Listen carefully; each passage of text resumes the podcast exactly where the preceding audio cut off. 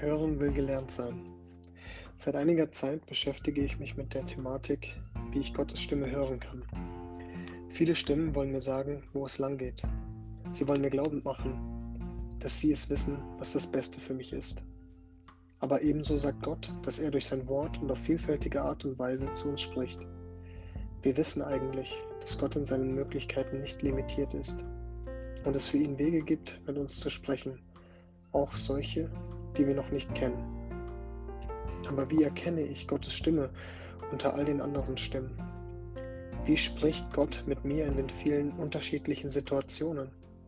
Gerade in schwierigen Lebensphasen und wenn ich vor schweren Entscheidungen stehe, wünsche ich mir Gottes Gegenwart und Weisung durch seine Stimme. Diese Fragen stelle ich mir momentan regelmäßig und bitte Gott, dass er mit mir spricht.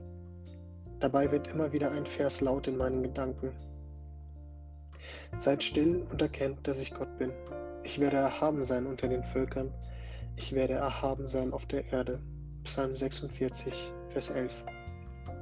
Dieser Vers hat sich seit 2060 in meiner Zeit in Amerika in mir eingebrannt. Er hat mir bewusst gemacht, wer Gott ist, und ich habe ein großes Stück Ehrfurcht vor ihm hinzugewinnen dürfen. Natürlich müssen wir die Stelle im Kontext lesen, aber vor Jahren, wie auch heute, spricht dieser Text zu mir ganz persönlich.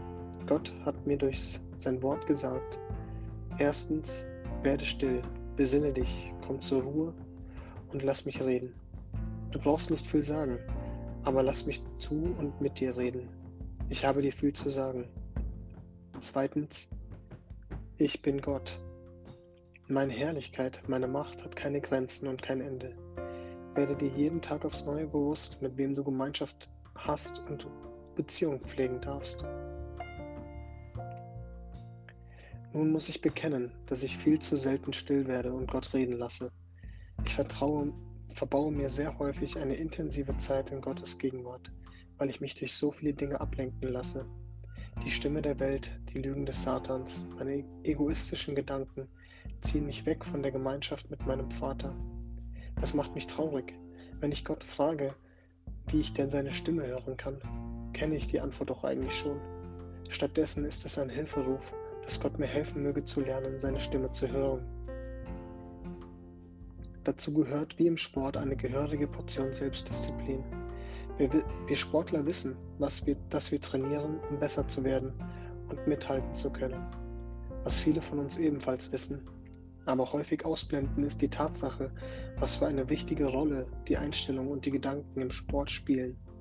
Als Fußballer zum Beispiel weiß ich, dass mir mein Talent und meine Fähigkeiten am Ball nur dann am besten dienlich sind, wenn meine Einstellung stimmt. Vor einem Spiel oder vor dem Training muss der Fokus stimmen. Ich bin überzeugt, dass man diese Kopfsache ebenso trainieren kann, ja sogar trainieren muss, wie seinen Körper, und dass es nur dann möglich ist, die beste Leistung abzurufen. Ich habe bereits verstanden, dass Selbstdisziplin und Training Hand in Hand gehen und müssen. Im Sport schaffe ich es häufig. In meinem Glaubensleben versage ich dann häufig. Das muss ich mir so ehrlich eingestehen. Meine Einstellung stimmt häufig nicht. Ich sehe es manchmal mehr als Pflicht, anstatt als leidenschaftliche Liebesbeziehung, Zeit mit Gott in der Stille zu verbringen.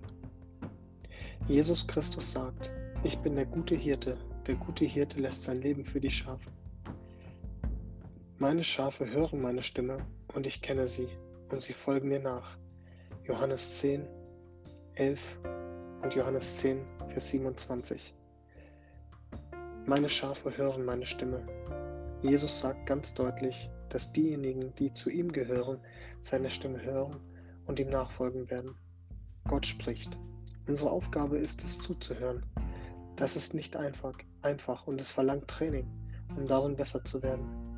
Wir dürfen darum bitten, dass Gottes Geist uns dabei hilft, in Selbstdisziplin das Zuhören zu trainieren und darum zu wachsen. Auch dürfen wir ihn bitten, dass sich unsere Einstellung ändert. Es ist doch häufig unsere Angst davor, was Gott uns sagen könnte, die uns davon abhält, richtig zuzuhören. Aber er sagt doch selbst, dass für diejenigen, die ihn lieben, alle Dinge zum Besten dienen. Glauben wir denn, dass er es gut mit uns meint wenn wir diese Frage sicher mit Ja beantworten können, sollen wir es mehr und mehr lernen, die intime Gemeinschaft mit Gott, unserem Vater, Bruder, Freund, Friede, Fürst und Erlöser aus tiefstem Herzen zu genießen. Dieter Drost, SAS Volunteers.